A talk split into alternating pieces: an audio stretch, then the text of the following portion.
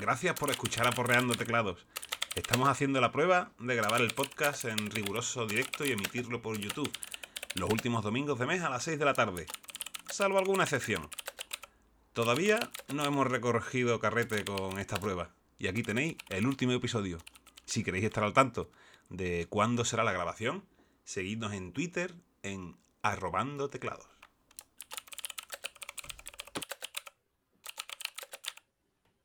Hola a todos, bienvenidos a la grabación en directo de este vuestro podcast. Soy Juanma, seguramente me recordaréis como el fariseo de TDD. Sabéis lo que es un fariseo, ¿no? Aquellos que dicen qué es lo que tienen que hacer los demás, pero lo que ellos hacen es otra cosa. Hoy estamos aquí eh, una cabeza pensante. Marcos, ¿qué tal? ¿Qué pasa, tío? Menos mal que ha dicho cabeza y pensante juntos. ¿Qué pasa, tío? ¿Qué tal, Juanma? Pues nada, aquí estamos. En el día, hoy, como he dicho, fariseo de TDD, hoy es el día del Domum. Ah, mira. Espero que todos hayáis aportado vuestra contribución, eh, porque hay que apoyar a esa gente que, que se va por ahí hacer cosas buenas por una motivación intrínseca que tienen ellos. Y de ahí el tema de lo que vamos a hablar hoy, sobre la motivación. Totalmente. Y para eso nos hemos traído, hemos engañado en el último minuto a un compi. ¿Qué pasa, Marco? Hola, muy buenas. Hoy voy a tener un problema, ¿eh? Voy a tener que, voy a tener que trabajar el acento sevillano y, pronunciar la S y no pronunciarla cuando me refiera a, alguno de vosotros. ¿Qué pasa, tío? Hoy va a haber mucha pregunta de ¿es a mí o a él? Totalmente. Totalmente. Pues nada, como decías, mm, llevo un tiempo leyendo un librito sobre, y hemos hablado también Marcos, Marcos y yo, en nuestras charlitas estas, pues de vez en cuando sobre motivación y demás. Y, y bueno, el libro, me, he tomado unas cuantas notas yo por aquí, a ver si las encuentro. Ah, mierda, lo he cerrado.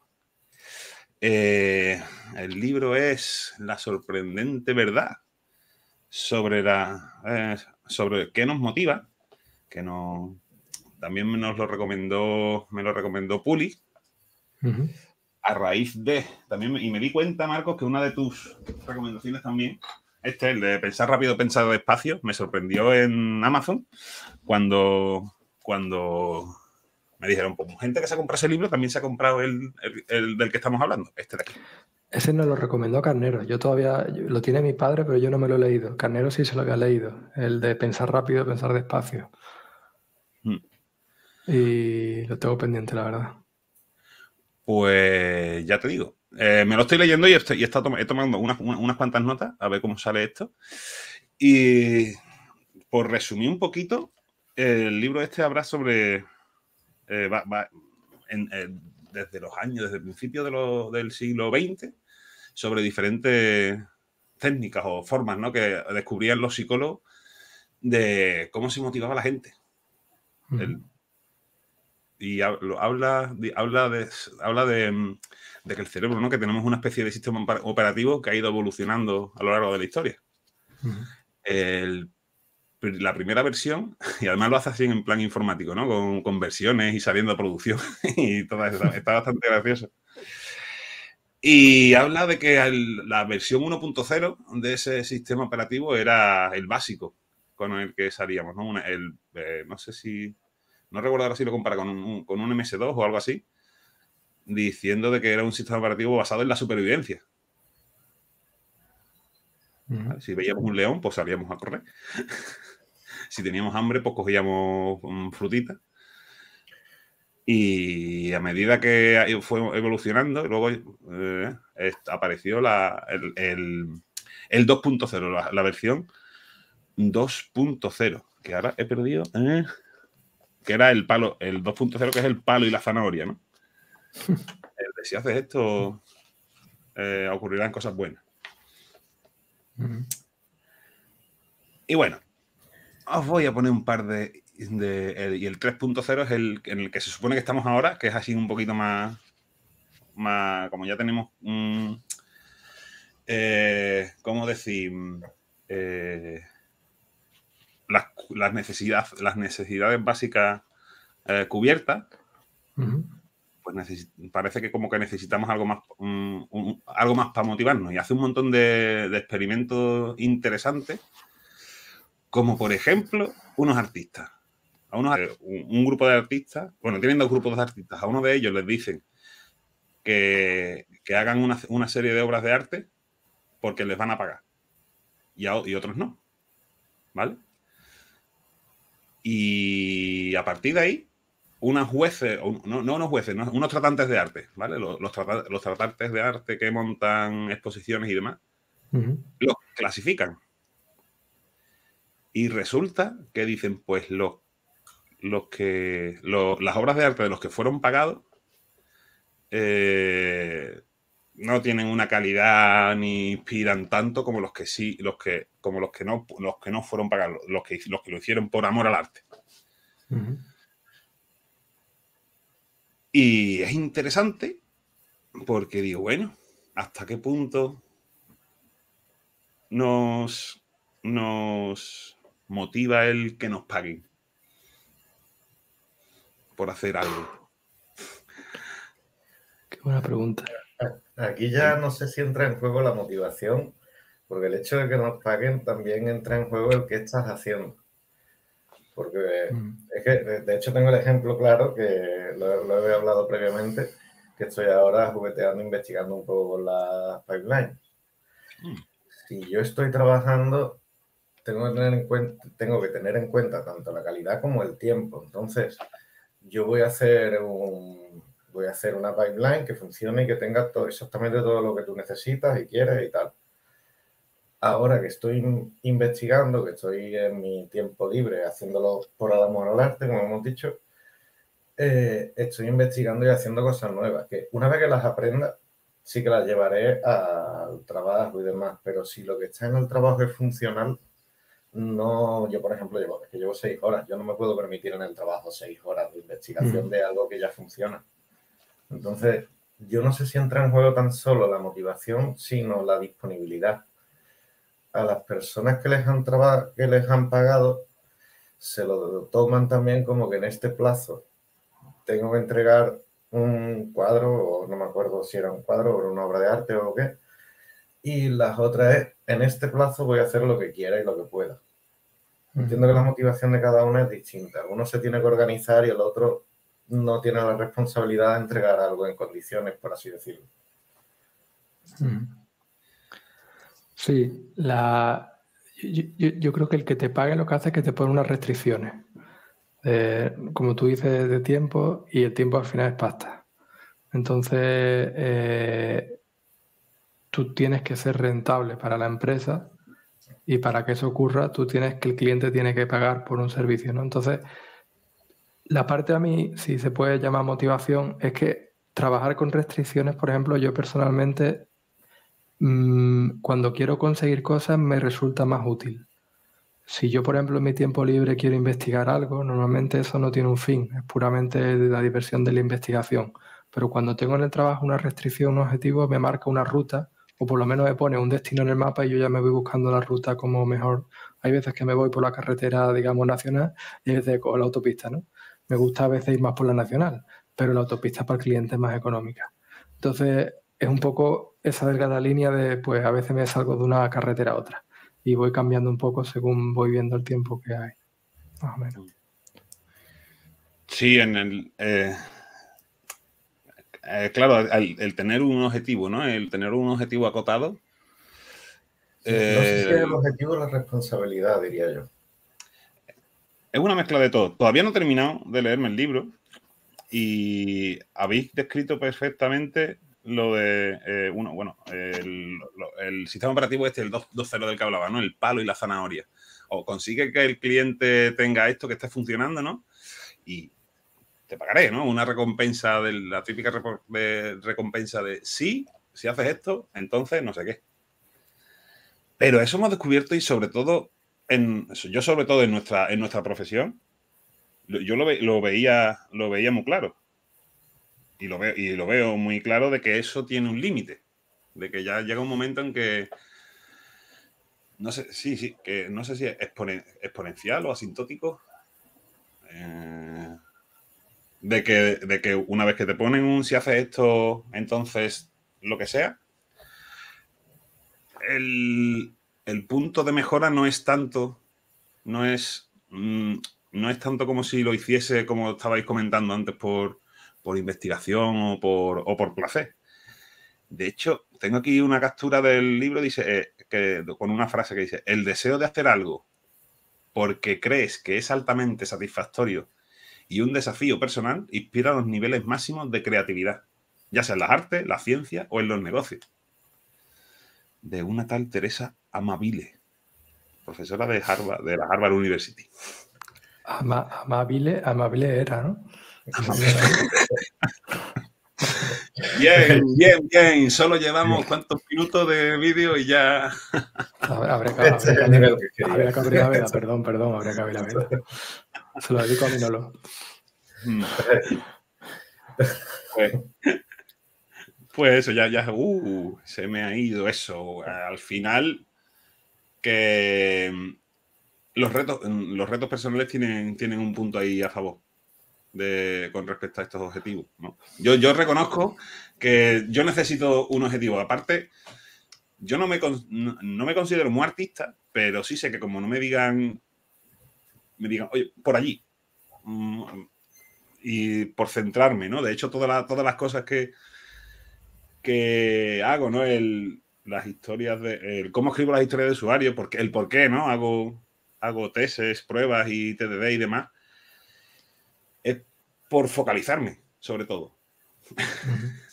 es por focalizarme. Y ahí va un poco, ¿no? El palo, ese sistema, ese sistema operativo 2.0, ¿no? El palo y la zanahoria. Yo me pones, me pones la zanahoria, pero eh, déjala quieta, no me esté volviendo loco. Sí, es como si en el trabajo te puedes concentrar en un reto, ¿no? Te pudieras, digamos, invertir un tiempo en concentrarte en solucionar un problema. Muchas veces que en nuestro trabajo a veces tenemos cuatro o cinco problemas y hay que andar como malabaristas, ¿no? Pasando una pelota de una mano a otra y dedicándole un rato a cada uno. Y eso a veces pierde la motivación, porque sí, yo por ejemplo que soy un disfrutón en el sentido de que a mí me gusta concentrarme en algo y dedicarle a eso mucho tiempo, si eso no lo, ¿sabes? Si me tengo que cambiar de cada cosa, pierdo la atención. Yo a mí me cuesta más recuperar la atención, yo pierdo el foco rápido, con lo cual a mí me hace menos, menos motivante o menos disfrutón, ¿sabes? Eso. Pero es complicado. Sí, a, ver, eh, el ejemplo para mí es que sigue, perdona que me repita, pero es que para mí sigue siendo el de hoy. Eh, llevo una hora queriendo borrar una línea del resultado de la imagen. Obviamente en el trabajo diría, mira, la línea no la va a ver nadie porque nadie mira el resultado de la pipeline a menos que fallen.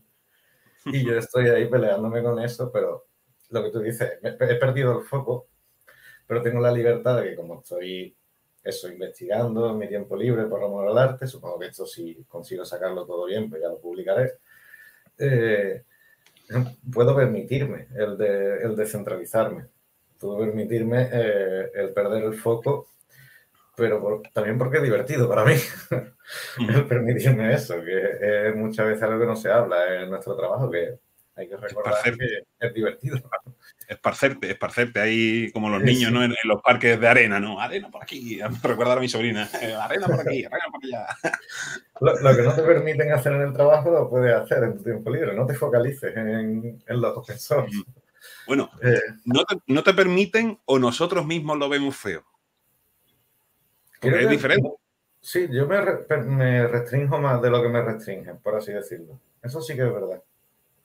Eh, pues creo, creo que ese es el ejemplo, ¿no? Lo que, lo que decía lo de los artistas, que es que me parece a mí eh, poco ético el esparcirme a hacer lo que me dé la gana, aunque esté focalizado para, resolver una tarea, pero digo, hostia, pues me, voy, a, voy a probar, yo qué sé, otra cosa y, espérate, es que tengo, tengo yo necesito también, ¿cómo se dice? El, poner una... Una cota, ¿no? Una cota, temporal, ¿no? Porque dices, no, esto puedo, yo esto puedo estar haciendo una pipeline 50 mm, horas o dos horas. ¿Cómo lo hago en dos horas? Copiando el anterior que tengo y, y haciéndolo igual y pum, pum, pum, pum. Mm, y si quiero mejorar algo, pues ya lo, mejor, ya lo mejoraré. Pero porque yo, yo os digo, yo cuando para una pipeline de compilación, rara es aquella que no, que no consigo tenerla como más, o menos que, que, por lo menos funcione después de 80 compilaciones. Es que el ejemplo del arte, lo desafortunado que tiene es que está en el terreno lúdico y nosotros trabajamos en un terreno del sector servicio, que no son compatibles, ¿sabes? nosotros lo que generamos suele ser objetivo a un cliente. ¿Sabes lo que quiero decir? Porque el cliente viene con un problema y nosotros le tenemos que dar una solución. Le podrá gustar más o menos, será más o menos útil, pero a un problema se lo tenemos que resolver. Una obra de arte es, eh, eh, es como, ya sea expresión musical, en, pintura y demás, eh, entra para mí en, el ocio, ¿no? en un goce ya más personal de fuera de lo que es la profesión a, mí, yo me suelo hacer una pregunta y cuando estoy en el trabajo y, si caigo en hacérmela, que muchas veces tiro y no caigo y me pego unas hostias buenas, pero cuando caigo en hacérmela digo, si, si fuera mi problema, yo, yo, yo gastaría 500 euros más en ir por aquí o estos 500 euros los invertiría en ir por otro lado. O, hago la pregunta de otra manera. Si yo le estuviera pagando a Juan más este dinero, yo querría que Juanma tirara por aquí, o como tengo un problema, y, eso muchas veces digo, hostia, cuando el dinero ya, cuando te toca a ti el bolsillo, ¿sabes? Dices tú, pues espérate, que a lo mejor, la línea que tú decías, Marco Antonio, a lo mejor esa línea, mm, a mí no me, puedo acostumbrar a verla, aunque sea fea, pero si me haces una pipeline, aunque sea copia y pega de otro sitio, que me lo solucione, luego ya la podemos refactorizar, ¿sabes? pero hemos resuelto inicialmente un problema si es que estábamos con un límite de dinero cercano. ¿Sabes lo que quiero decir? Había que entregar cerca y no había más tiempo para hacer una refactorización. ¿Me entendés por dónde voy? Sí, sí, sí, sí. De hecho, mira, Javier, Guerrero escribe en el chat diciendo esto me recuerda al software libre, ¿no? Dice que, parece, le parece percibir más código de calidad en el software libre que en el colaborativo. O sea, y, colaborativo que en proyectos eh, profesionales, ¿no? En, cierta medida, eh, yo como soy un fariseo y digo que hay que ver códigos de software libre y demás, yo no vi yo poco, poco código de software libre. Eh, he visto, pero, pero tiene su sentido y, puede, y seguramente sea, eh, sea, sea, real, ¿no? Y sea, y sea verdad. Mm, porque nos van a ver, porque lo hacemos en nuestro tiempo libre, porque nos, porque nos gusta y no tenemos esas cotas, ¿no? Porque disfrutaban como ellos, ¿no? Como dice, Javier Guerrero. Es que la métrica código de calidad, ¿qué quiere decir? ¿Y cómo lo mide? Porque, ¿entiendes? Mm, es complicado. Y aparte, el software libre muchísimas veces se subvenciona por empresas privadas para que, vamos, nosotros, en nuestra empresa, cuando hemos... Para ser honestos, nosotros no podríamos solucionar el problema al cliente sin muchísimos componentes de software libre que reutilizamos normalmente sin devolverle a los autores nada. Simplemente algún reporte de issue, algún bug, pero en ese código, cuando sí lo hacemos, es una empresa privada la que está poniendo capital privado para solucionar un bug, para aumentar una funcionalidad, ¿entendéis? Con lo cual, ahí hay muchas, ¿sabes? Hay como muchos que intervienen. Ahí, está, ahí entra lo que, lo que decía al principio, ¿no? Lo de... Eh, eh, y lo que eh, lo desarrolla el libro todavía, que en la parte que todavía no ha llegado, el tema de la vocación. El querer hacer, usar las buenas prácticas, el querer hacer código de calidad, el querer ser mejor en el trabajo, bueno, en el trabajo o, en cualquier, o en, cualquier ámbito, ¿no? Que es una cosa que describe el libro en otra, en, otro, otro, otro, otro, otro, caso que pone eh, las personas de tipo I y tipo X. Hablando de la motivación y de lo, que, de lo que motiva a cada uno, que muchas motivaciones son extrínsecas, como es lo que decíamos antes, si, si haces esto te pago tanto, y las intrínsecas, que es por donde iba eh, lo que iba comentando Javi Guerrero y lo que se supone que es el software libre, el código de calidad. Eso lo podemos asumir, como yo suelo decir, ¿no? Tenemos que asumir los principios ágiles, el código, el código, código sostenible y, demás, ¿no? Pues que es por hacer, porque es, a muchas personas esa, motiva, esa motivación intrínseca que tienen ellos ya de por sí, le es suficiente para hacer una obra de arte, para hacer código de calidad, aunque todo eso es un, proceso, ¿no? No, no, se aprende, no se aprende nacido. son cosas que se van descubriendo poco a poco. Y eso es suficiente motivo una vez. Pero claro, tienes que tener, hay que tener la necesidad descubierta. Por eso digo que el palo, el palo y la zanahoria eh, llega un momento en que ya no, que ya no, que ya no te, no te hace que sea más productivo o así. Y a partir de entonces hay que buscar otras motivaciones. De hecho, en el libro pone muchos, varios ejemplos de eso, de, casos de, de que de estudios en empresas y demás que a, base, que aunque eches más, más leña a, las cuentas bancarias de tus empleados, aquello no, tira, no tira para adelante. Mm. ¿De, ahí nació el futbolín en la oficina? por ejemplo, por ejemplo, por ejemplo, buscando, cosas. Futbolín, fruta, fruta fresca toda la semana. Mm, eh, yo qué sé. Fue un genio que se lo ocurrió de la fruta, ¿eh? Todo tengo que decirlo. nunca la he tenido, pero todo el que la ha tenido me ha dicho que hay peleas por la fruta en la oficina, algo que puedes comprar de camino al trabajo. Pero bueno. Sí, pues tú sabes, Marco Antonio, luego las personas somos muy miserables y parece que cuando nos regalan algo estamos ahí ah, sí, sí. acogiditos. Yo recuerdo, yo recuerdo. En los eventos no, lo pueda, ¿eh? tengo que ah. decirlo. ¿Os acordáis en, qué, en, qué, en, qué, evento fue que se volvieron locos con los paraguas gratis? ¿En, en dónde fue? Unos paraguas amarillos. No me acuerdo en qué, que salió en todas las televisiones. La gente quejaste ah, En una Fitur, ¿no? En, un Fitur creo que fue, ¿no? Sí, sí, sí, sí. Sí, bueno, eso es muy español. Llega una de esto y, y arramplar con lo que es gratis. A mí, a mí cuando dijiste de hablar de motivación, yo pensé, a mí que me motiva en el trabajo. Y, yo, por ejemplo, llego a la conclusión de que a mí me motiva a trabajar con compañeros que me eleven el, el este de calidad.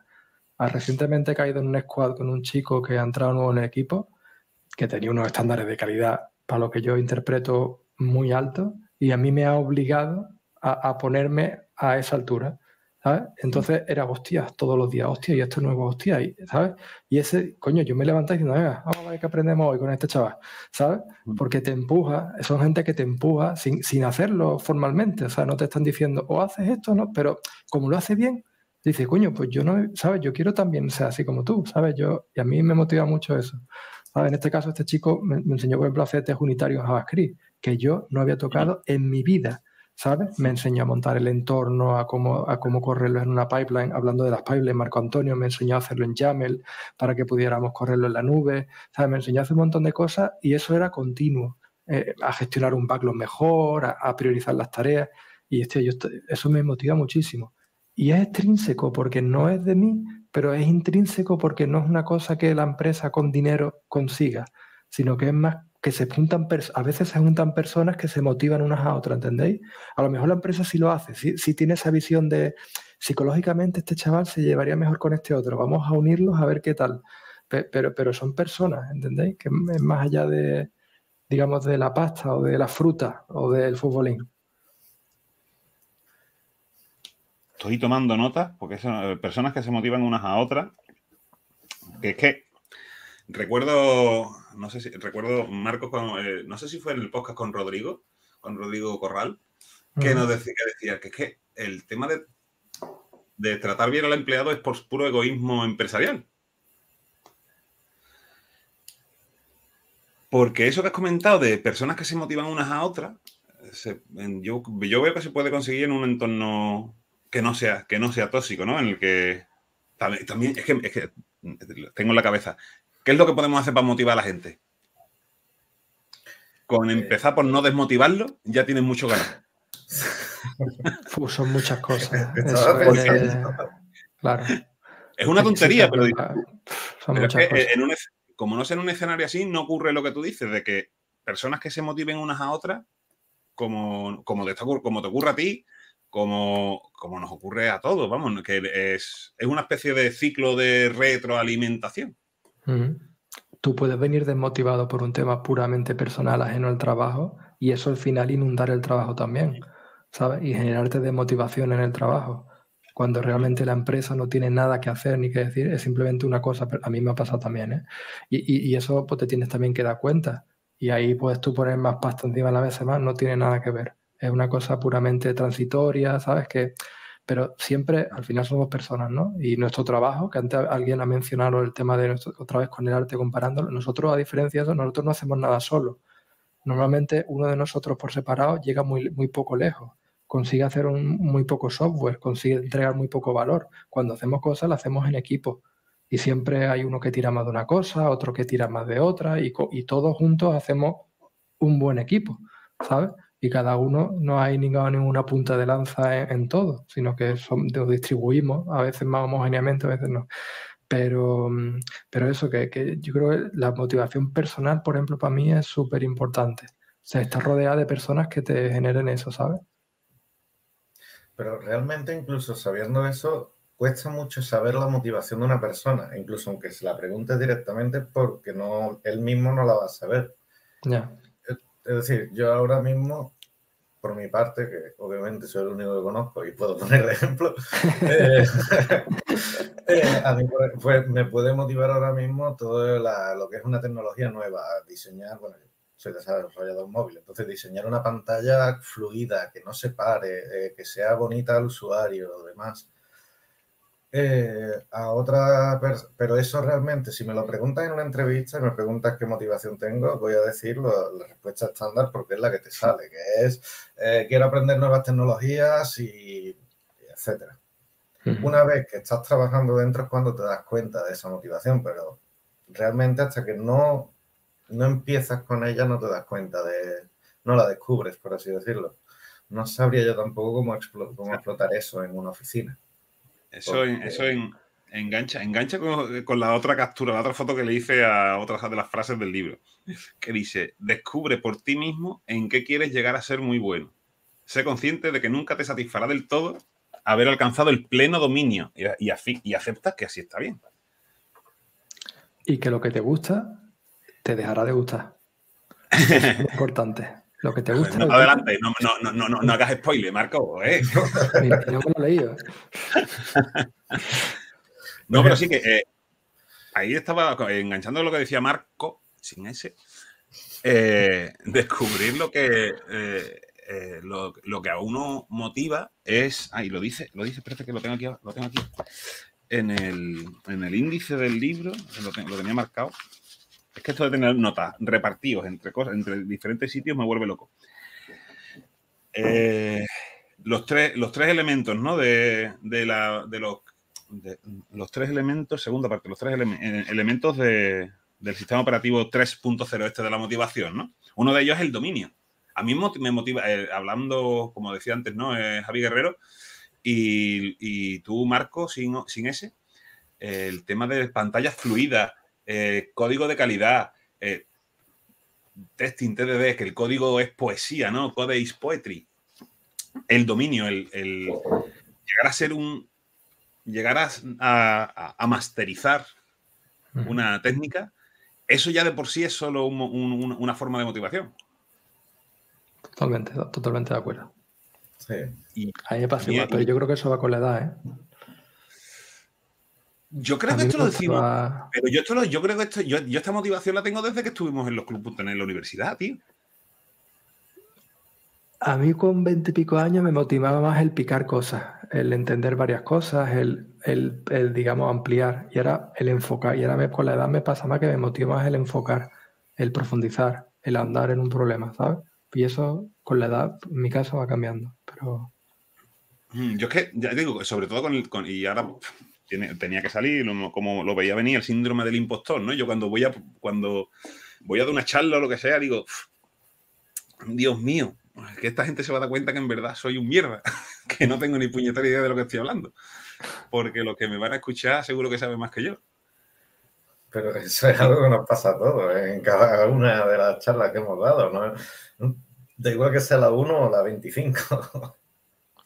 Claro, pues eh, es eh, eh, en mi caso yo esa, esa, esa, es una de las... Es que dio en el clavo cuando vi el, el título, ¿no? el dominio, el dominar una técnica, el dominar Pero esto no solo en programación, sino en, sino en hasta en hasta, en poner un café, en, cualquier, en cualquier ámbito profesional.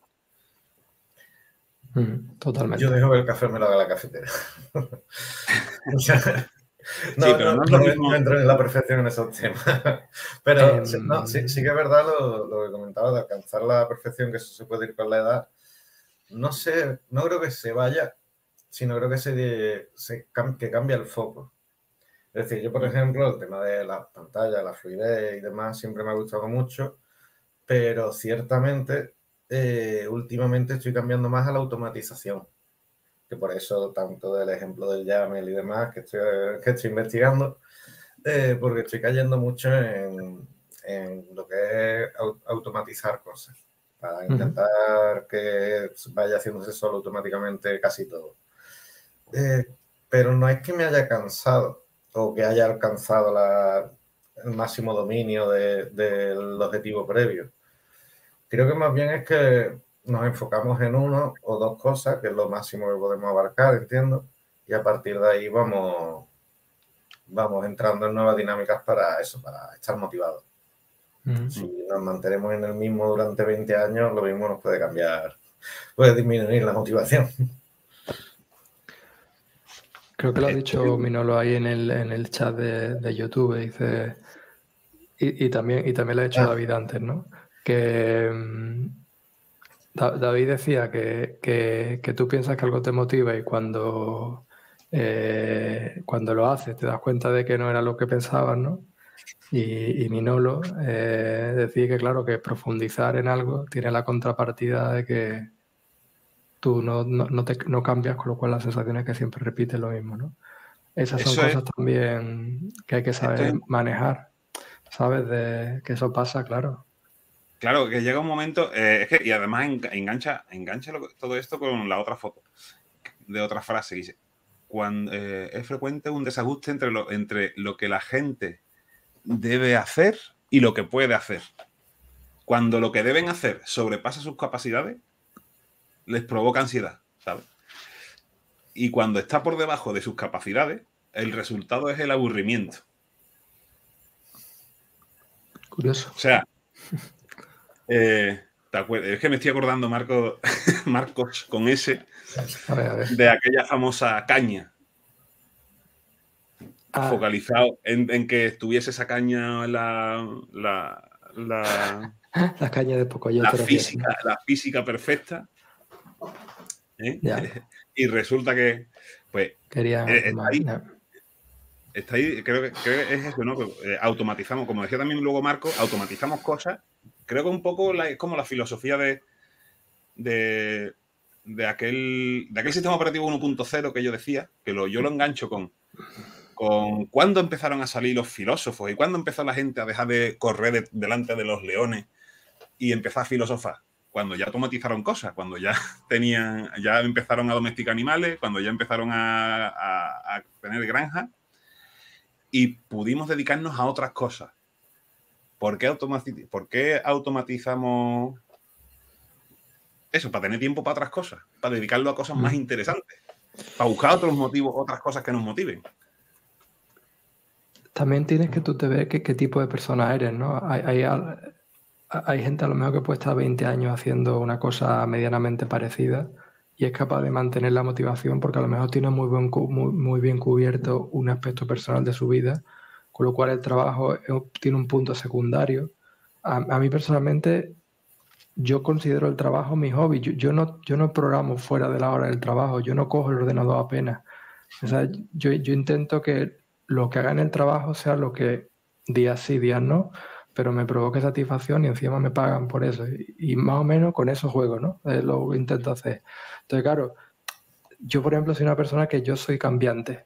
¿Vale? Mi naturaleza es cambiante. Yo a veces, si aguanto seis años con una cosa, he estado, por ejemplo, con movilidad haciendo un montón de años, seis años, he dicho, mira, es el momento de cambiar y me he cambiado, ¿no?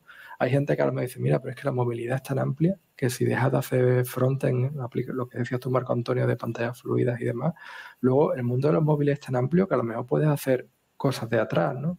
Pues los B-Model, toda la parte, digamos, de infraestructura de almacenamiento. O sea, hemos llegado, nuestra industria ha llegado a profundizar tanto en cosas que te puedes especializar en áreas que tú dices, hostia, si esto parecía que era como muy, ¿sabes? Que, que, no tenía que especializarse en eso, que podía hacer varias tareas y en cambio ahora puedes dedicarte a ser backend de movilidad, ¿sabes? Y ser muy bueno en eso. O dedicarte a ser el, mega, el mega de esto de frontend de movilidad y el que hace las interfaces fluidas y eres capaz de sacar ahí mucho rendimiento de la, del, ¿sabes? Que te puedes, digamos, tienes que ver también qué tipo de persona eres tú para decidir a lo mejor un camino u otro. Ese es otro punto, porque eso lo puedes hacer si eres autónomo. O sea, si tienes cierto grado de autonomía, no quiero decir que tienes que estar cada tres meses tienes que pagar IVA. que ese es otro, otro de los puntos que habla, ¿no? Del, aquí de, eso, de que tenemos autonomía para decidir eh, cómo hacer, cómo hacer o incluso qué hacer.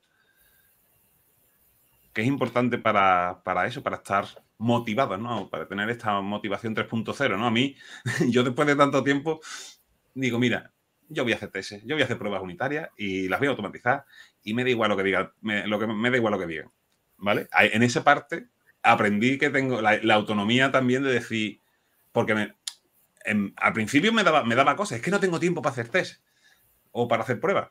Es que a su interioricé lo de también lo que nos dijo lo que nos dijo o lo que nos dijo Rodrigo o no sé ya quién porque es que hemos hablado tantas veces de esto. Es que hacemos lo, es que hacemos a un médico no le dice a un cirujano no le dice oye no no hace falta que que esterilices el bisturí de la operación anterior asumimos que tanto los CICD y los tesis es eso, es esterilizar las cosas. Lo voy a hacer, me, tenga tiempo o no tenga tiempo, porque es que es una cosa, es una cosa que veo que sé que, sé que aporta luego, que me permite eh, dominar la las ciertas técnicas, que el código sea sostenible, que se lea bien, porque sé que luego eso trae cosas buenas. entonces, también en el libro expone ciertos otros ejemplos de otros estudios, otros experimentos que, hicieron sobre personal, eh, personal de, en cafeterías, en hospitales, de, limpieza y demás. Que incluso hasta, incluso hasta esa, hay tipos de personas ahí que incluso, por ejemplo, en los hospitales, la, una, un limpiador, una limpiadora, hablaba con los enfermos y estaban también más contentos y buscaban esa motivación. Aunque fuese un, aunque fuese un trabajo, como se dice, eh, y a ver cuántos enemigos me gano, de poca, de baja cualificación, ¿no? Que hasta, agradecido, ¿no? hasta en ese, hasta eso, que ese tipo de ese tipo de personas los, hay en todos lados. Y, busca, y, busca, y buscan esa forma, esa autonomía, ¿no? De hecho, hablan de, ejemplos, de, experimentos diciendo de que dejaron a los, a los trabajadores cierto, cierta, cierta autonomía eh, por, eh, por, estudiarnos ese, ese, comportamiento del cambio del palo y la zanahoria por esa, por ese por las motivaciones intrínsecas, porque esas personas al final tienen propias motivaciones internas que les, les surge para que tienen esas, esas inquietudes y la, y la productividad de, en ese estudio se incrementó, no sé si, no, sé si no, recuerdo la cifra, un 35 o un 40%.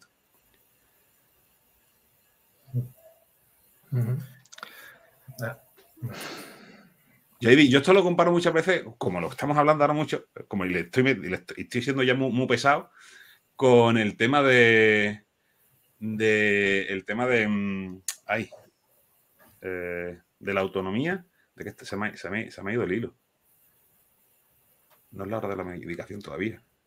Con el tema, con el tema de lo, del ballo, el ballo, el ballo, los, ballos no están muertos, no están muertos, no, no es empieza el sprint y no se puede tocar. Tenemos que, tenemos, yo he descubierto que si, no, si, nos dan autonomía para modificar cosas, añadir puntos, añadir eh, criterios de aceptación, eh, añadir historias que nos faltaban, eh, eso es cierto, cierto, es un cierto grado de autonomía. Incluso el cliente nos lo, incluso nos, lo agradece. Yo antes, yo, yo, antes decía que yo, yo no quiero hablar con el cliente. Que el cliente me ponga el baslo, me diga lo que tengo que hacer y yo lo hago. He descubierto recientemente que el por qué me sentía tan, tan bien a la hora de modificar el baldo. Yo lo modifico, me da igual. que lo que pusiese, porque necesito no justificar el trabajo que estoy haciendo, sino necesito algo que me permita focalizarme. Y plasmar la realidad, ¿no? En algún sitio. Sí, pero no, no, por el hecho de plasmarle como justificación, sino porque yo internamente, aunque, aunque de cara a la, a la, galería diga, no, es que quiero tener registrado todo lo que he hecho, yo internamente me lo justifico a mí y me engaño a mí mismo en decir, no es que necesito tener el foco, ¿no? Tener, focalizarme en algo porque si no, me voy por petenera. Sí. Eh, Uy, ¿qué te ha pasado, Marco? Creo que se me ha roto la silla. No jodas. Pues mira, ya tiene una motivación para comprarte Bueno, mientras lo arregla, mira, eh, Javi Suárez pregunta, ¿cuál es el libro? El libro que hablamos es el, el de la sorprendente verdad de lo que nos motiva, ¿vale? Por recapitular y que Marcos se... no, creo, que ahora ya se queda, eh, ya, ya no es fija, ya siempre va a ser reclinable. Ah, eso, esa, esa es la... Vale. Eso, se te, se, te ha caído, se te ha soltado un tornillo que tienes justo por debajo a la derecha. Un cable tienes que tener por ahí que va enganchado a un sitio. Sí, no, tiene una palanca para que sea fija o no. Y, y Ese tornillo se va a aflojar. Así de ahí el momento en el que yo me he visto en el suelo. Mira, ¿ves? Lo de comprarse una silla es un ejemplo de motivación extrínseca. no, pero eh, esta silla tiene ya que sobrevivir conmigo, que el modelo se llama Marco. Entonces ya he puesto un orgullo. Marco, si te falla esa, esta que tengo yo aquí detrás de Ikea y se llama Marcus. Si no te importa la, el cambio en la vocal. que una cosa.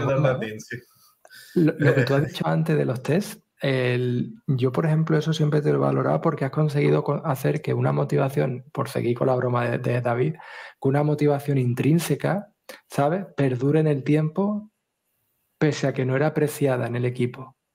¿Entiendes? Y es, como que también me pasa con David.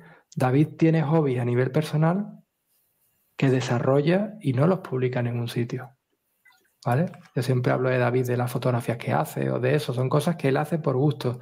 no sé si eso lo habla en el modelo S3.0 de, de, motivación, pero en la sociedad actual que todos tendemos a compartirlo para que otros nos lo aprueben, ya sea con un like, un follow, en GitHub, un star, ¿sabes? Todo, todo e, e, esa continua necesidad de, publicar el código que hacemos para que alguien diga, hostia, qué guapo, lo voy a forquear para, no hacer nada, pero lo voy a forquear para tener yo una copia también en mi, GitHub, que yo el primero que lo hago soy yo, ¿eh? Pero si, si lo analizas, al final te estás dejando llevar por una corriente de lo que quiera la, en ese momento, pues el, el, digamos, el círculo en el que tú te desarrolles socialmente las cuentas de Twitter en las que sigues, los, perfiles de GIS a los que sigues, tus compañeros de curro, ¿no? Ese entorno, ¿no? cuidado, Marco, que mira lo que te dice David, que tiene sitios oscuros que no conoces todavía. no sé cómo tomarme eso. ¿eh? David, que estoy casado. a ver, no, yo... Eh, como no quiero entrar ahí, no sé, no quiero ver esos sitios. Eh, voy a continuar con lo que comentaste de la libertad en el backlog, porque está muy relacionado con la forma de responsabilidad con la que me tomo el trabajo.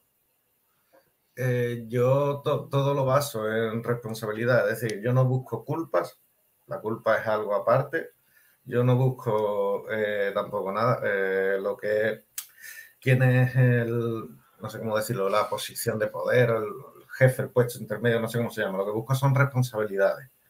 Yo cuando a mí me llega un backlog o me llega ya el trabajo hecho, lo que sea y demás, eh, yo tengo que ver cuál es mi, responsabilidad ahí.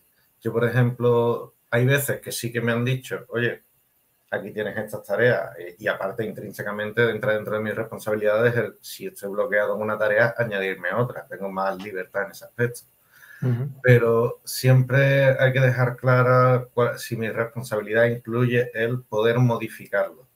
Porque muchas veces que eh, hay una, un orden de prioridades que además, como los programadores somos el último mono, nunca nos dicen, eh, y a lo mejor no sabemos si lo podemos modificar o no, o si estamos, ciertamente yo cuando lo he podido modificar, sobre todo añadir, más que quitar o modificar alguna tarea, es si puedo añadir cosas lo cual obviamente lleva a quitar algunas, pero lo que más más libertad me ha dado siempre ha sido el añadir, eh, porque te da un... tú tienes la visión global del proyecto, al ver el código al completo y demás, cosas que quien no esté programando a tu lado contigo no lo tiene, por mucho que se haya leído toda la documentación y toda la estructura y demás. Y el hecho de poder añadir tú cosas que no se hablan, pero están ahí, y tú dices, oye, por fin he encontrado yo estas dos horas que necesitaba para poder cambiar esto, eh, creo que es lo que más motiva a la hora de corregir un bug. No es... Claro que, al, final, al final al final, eh, eh, en el baldo, ¿no? Y, lo que, y, esas cosas, cuando nos metemos en faena, vamos descubriendo, más, vamos descubriendo cosas, ¿no? Que el baldo se hizo en un punto en el tiempo y ahora cuando cogemos la tarea y me, nos ponemos a ello, digo, hostia, esto que, esto que pensábamos que iba a ser así, resulta que ahora mismo no puede ser así. Tengo que buscarme la, tengo que buscar la forma de, arreglarlo. Eh, ¿Qué hago? levanto la mano o soy proactivo o, soy proactivo y tengo la autonomía de para levantar el teléfono, llamar incluso al propio cliente y decirle, oye, mira, esto no sé qué, esto pasa. Eh, tengo, que tenemos que hacer esto, pero necesito más información o tengo que modificar no sé qué otra historia o en fin. Pues y eso lo quiero, lo quiero reflejar por transparencia, más por un ejercicio, más por un ejercicio de buscar, de que luego cuando me busquen culpas o responsabilidades, ¿no? de decir, bueno, es que esto al final es una cosa iterativa y que es información. A medida que vamos avanzando un proyecto, vamos teniendo más información. Y lo que nos motiva, yo me, acuerdo en una de las. En, una, en un test de estos psicotécnicos que se hacían, no sé si siguen haciendo, que se hacían antes en las entrevistas de trabajo, me mandaron el resultado de uno, me, dice, eh, decía que yo tengo mucha orientación a cliente. Imagino que, coño, como, entiendo como todo, como todo el mundo, ¿no? Pero bueno, que... Y con el tiempo me, voy dando cuenta que eso va significando como otra, más, que orientación, sí, es, orientación al cliente porque tengo interés en resolverle su problema, como decía Marcos antes. Y esa autonomía, la búsqueda de esa, como decía, ¿no? los tres puntos eran autonomía, eh, el dominio y el último que nos queda, fines, el fin, el fin de todo esto, ¿no? O sea, eh, autonomía, dominio y fines. Autonomía para levantar el teléfono y decirles, esto tengo que hacerlo así. Eh, autonomía, dominio, dominio, lo hago con tesis. Eh, puedo escribir, puedo escribir el vallo, puedo reescribir el vallo. Y el fin es satisfacer al cliente, ¿no? o ¿El, fin para quién? ¿Para ti? Porque me, resulta a mí, me, resulta placentero de alguna, no, no sé cómo decirlo, de, de que no sé si es una cosa de ego o de que me digan, Juanma, has hecho un buen trabajo. ¿Puede ser liberador lo que estoy buscando? liberador o servicial. Es que también hablan, creo que eh, eh, dice que los tipos de personas Y y X, que con los que tienen motivación intrínseca y extrínseca, hablan de que depende del, depende del bagaje cultural ¿no? y, del, y del entorno social en el que tú te hayas también educado. Y yo, como, como hemos empezado el podcast diciendo que es el día del Domum y demás, pues, y yo tengo en la cabeza de lo, hay que servir a los demás, si quieres ser el primero, ser el último, sirve a los demás y demás pues yo recuerdo, yo tengo eso de servir a de, de, satisfacer y de, y, de, y, de, ser útil para los demás. Eso ya es suficiente motivación para, para mí. Sí, de ahí vienen de hecho las charlas, los eventos y todo lo que es la comunidad viene de ahí. Efectivamente. De hecho, ahora ha sido la talugo este fin de semana. Que tenía ganas de ir, pero bueno. Y dentro de poco va a ser la que para mí es la más importante. es mi sector. Aquí en España, claro, digo. Cuenta, cuenta, cuenta. ¿Cuál? Ah, la, Monkey Ah, la Monkey, la Monkey, sí, sí. Desarrollo especializado en mobile con .NET, pues... Tenemos la cuña, la cuña. esa para mí es, la que más me interesa de todo el año, ¿eh? Ni, ni las .NET Conf, ni nada, ¿eh? Eh, siempre es la, que espero con más, con más ganas. Yo te preguntaba, Juan, antes lo de que si el fin era para ti, porque yo creo que también tienes esta, esta línea con los objetivos tú de vida, ¿no? Yo conociéndote, tú eres una persona que por las tardes ayuda en la iglesia, ¿sabes? Que siempre te comprometes a ayudar a las personas que necesitan más.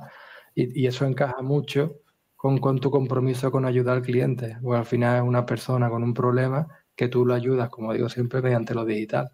Que a lo mejor no tiene mucho, ¿no? Pero, pero es, una, es un problema al que tú le prestas solución y al final tienes que satisfacer a un cliente. Eso encaja mucho con tu personalidad, ¿sabes? Encaja súper bien. Eh, yo, yo, lo veo como lo más natural que tú acabes en ese, ¿sabes? E, en, ese punto en el que te decantas más por intentar ayudar al cliente, y se te, satisface más eso que a lo mejor la técnica por la técnica, ¿sabes? Que igualmente hay necesita, es necesario un perfil de todos los tipos. Si todo el mundo fuera orientado al cliente, a lo mejor no ofrecíamos soluciones técnicas tan innovadoras o tan, ¿entiendes? O tan, digamos, yo qué sé, tan buenas sino mm. desde el punto de vista técnico, sino a lo mejor ofreceríamos otro tipo de soluciones. hace falta gente de, todas de todas clases, pero eso yo creo que el fin tiene que estar muy alineado con, tu forma de ser, ¿sabes? Con... Sí, claro, si no, si, no, si, no estás alineado al final te chirría, ¿no? Pero como conectando con lo que decía Marco, ¿no? Con lo de las comunidades y demás, dices tú, y bueno, y la motivación que hay detrás de eso, ¿no? Decía de orientación al cliente y, todo, y, y demás, el compartir, excelencia técnica. Eh, yo se lo resumo en, no sé, lo he escuchado ya varias veces y como mi memoria es la que es, lo resumo en, si haces cosas, pasan cosas. ¿Sabes? Y las charlas, que es que en, verdad es una forma, como ya también teníamos ¿no? en los clubs.net cuando, cuando estábamos por allí, es que si hacemos cosas, pues el karma, el universo, nuestro Señor Jesucristo, hacen, pasan cosas.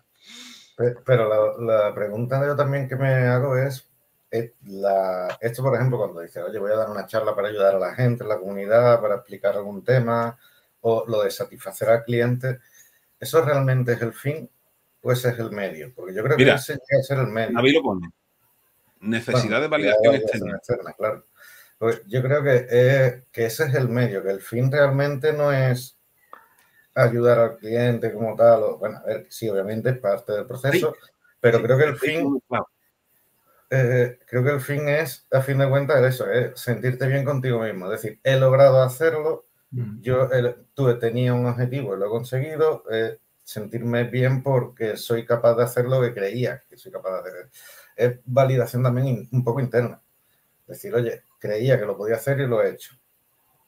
Mm. Creo que no es solo que también creo que puede ocurrir un poco en las charlas, el tema de los eventos, comunidades y demás. todavía recuerdo la primera vez que di mi primera charla. Eh, creo que no he perdido tanta agua en mi vida de todo lo que sube ese día. y, claro, ahí precisamente mi motivación era, quiero saber si soy capaz de hacerlo. La vi, respondí las preguntas, de hecho me hicieron preguntas bastante, era precisamente en los inicios de Chamarin, que la gente no sabía muy bien cómo iba, qué era, que entonces las preguntas iban todas del estilo de, pero ¿cuál es el rendimiento? ¿La compilación cómo va? ¿Va antes o después? ¿Va? ¿La ejecución es esta? Y eran, claro, yo tenía muy poca experiencia todavía y yo realmente no sabía si podía dar una charla de ese tipo o no. Me tocó darla, lo hice, bueno, medianamente como pude, no voy a decir bien, pero... y realmente lo que me sentí luego bien, obviamente si ayudé a alguien me alegro muchísimo por él, pero yo realmente lo que salí de allí diciendo, pude hacerlo. no sabía si iba a poder y he podido. el, miedo, el, miedo escénico y esa, el ponernos esos retos, ¿no? Eh, eh, es apasionante. Aunque, aunque, a mí, en, mi, en, mi, caso he necesitado alguna que otra sesión de terapia para, volver a, para volver a los escenarios. Totalmente. Mm, pues eso engancha, lo tenía, a ver, lo perdí otra vez, porque lo tenía por aquí apuntado en algún lado, sí, eso. Eh, lo, lo, siguiente, una cosa que yo, que, una reflexión que ya, esto, esto ha sido en el último momento, con el tema de, la, eh, la motivación y la pandemia, ¿no? que no sé si os pasa a vosotros, a mí sí, que ahora como trabajamos desde casa, eh, el hecho de decir, oye, señores, vamos a ir, ¿os, apetece ir a la oficina un día? Pues, o, eh, para, para las retos que vamos a la oficina, que afrontas, yo por lo menos afronto ese día con una motivación un poquito, con un poquito más de, de motivación. O cuando viene alguien, o cuando, que nos ha pasado, la semana pasada, mamones, no, no, me, me pillasteis fuera de juego y vino Diego, vino Rodri, Rodri además, y me pilló de sorpresa y digo, hostia, me da coraje no haber podido ir para allá y estar echado un rato. Claro, yo, aquí tampoco puedo aportar mucho. Yo, me he llevado seis años sin oficina y ahora tengo una en Barcelona. claro, pero, pero, no, sé si, no, sé si, no sé si tú, en tu caso, o una vez al año cada, o cada X tiempo, os reunís. sí, claro, las reuniones y demás anuales, juntarse y todo eso, sí, pero por supuesto, pero no es trabajo como tal. Vamos, la cena de empresa, el evento tal, que nos juntamos, pero no. que añade un puntito más. Por lo sí, claro, claro.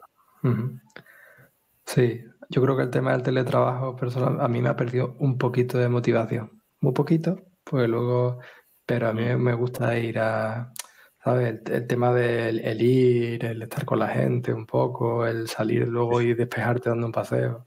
Cuidadito, cuidadito, no lo digas muy harto, que, que yo estoy muy bien en casa, ¿eh? yo pensaba que no.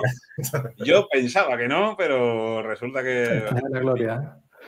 Sí, sí, sí. Pero por eso digo que el día que quedamos, que decimos de quedar, también, pero es lo de siempre, ¿no? el ser humano es así, o, bueno, el ser humano o yo soy así de gilipollas. Eh, me quejo de lo que no tengo y cuando lo tengo me quejo de lo que no tengo, ahora he dejado de tener. Bueno, es normal y cambiando, ¿no? También. Mm. Cuando se va experimentando. Pues... Me ha recordado mucho al ejemplo de la pelota, de no quieres jugar con la pelota, pero si otra persona coge tu pelota, ya de repente quieres jugar. Eh. entonces, un poco eh, siempre nos va a pasar eso. A eso no sé por qué, te preguntaré cuando acabes el libro. y ya. a ver si me puedes dar una respuesta. Yo, soy, yo, soy, yo solo, lo veo en mi sobrina. Mi sobrina. Le pasa con los juguetes igual. Igual. No sé si a Marcos, a ti, a ti has visto a Adrián o. Sí. Les pasa mucho a los niños, el sentido de la pertenencia.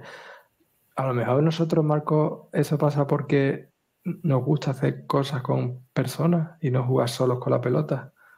¿Sabes lo que quiero decir? Nos gusta coger la pelota con otro. A ver si empieza una interacción ahí, ¿no? Sí. Somos sociales, por, socializar un poco. Claro, es decir, nosotros ya por lo menos yo, yo, ya no juego con pelota. Yo ya lo que. no vayas a decir con qué juega ahora. ya no. Pero. Sí, ya eh, lo que ha pasado. lo que es el. Eh, eh, esa, esa, lo que dices de perderlo y quiero lo que no tengo, aunque antes lo tuviera. Mm. también entra, creo, un poco en juego la nostalgia.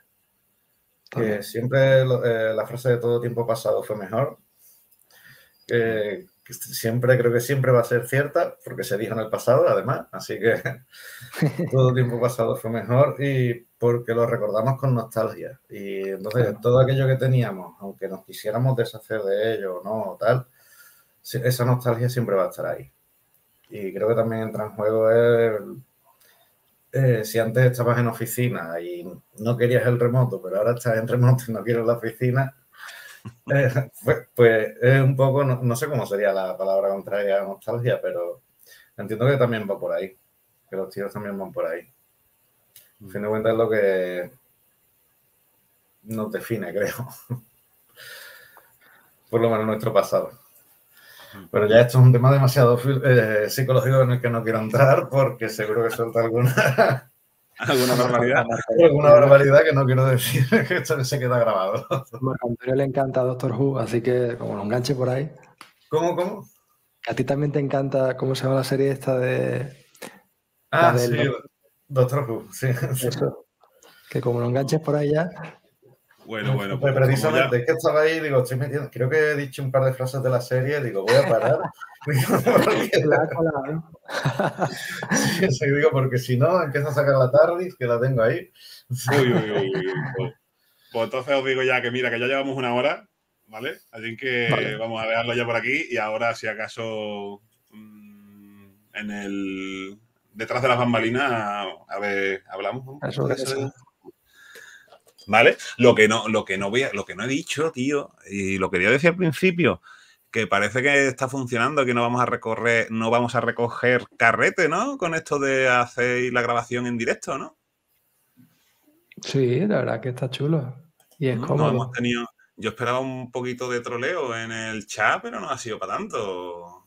hay... Un problema con la silla.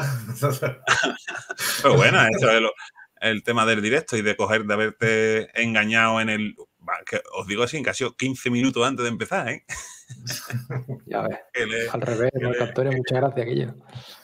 Nada, nada, vosotros por dejarme estar aquí. Nada, pues. Nos veremos en la Monkey. Allí seguro. Está el Cal, el Cal for Papers abierto. De hecho, voy a aprovechar voy a poner el enlace. Ay, que no lo tengo. Ah, voy a tener que buscar. Y a decir, voy a aprovechar y voy a presentar una sesión ahora. Aquí en ah, No, hombre. oh, pues más Inca, bien, ¿eh? ¿eh? No te creas, no te creas. Yo lo paso mal. Yo lo paso mal todavía en las charlas. Aunque parezca que no, aunque parezca que, que, que, si el podcast, que si eh, tonterías en Twitter y demás. Y aquí está el Cal Paper, lo pongo por aquí. Eh, ah, ah. Ahí está. Ahí podéis presentarle el Call for Paper para la Monkey Kong si os apetece. Que está todavía abierto. Está hasta el 18 de noviembre. Tenemos. Tenéis oportunidad. Lo pondré en la descripción para el podcast, en el podcast, ¿vale? También todo, he, ido tomando notas de todo esto y lo, pondré en la descripción de, del podcast cuando esté publicado en las diferentes plataformas y, y, eso, y no os olvidéis que podréis seguirnos en arroba ndoteclados, arrobando teclados, básicamente. ¿eh? Pues nada, chicos, muchas gracias a todos por, estar ahí. Nos vemos en los Muchas gracias. A vosotros. Buenas gracias. Adiós. Chao.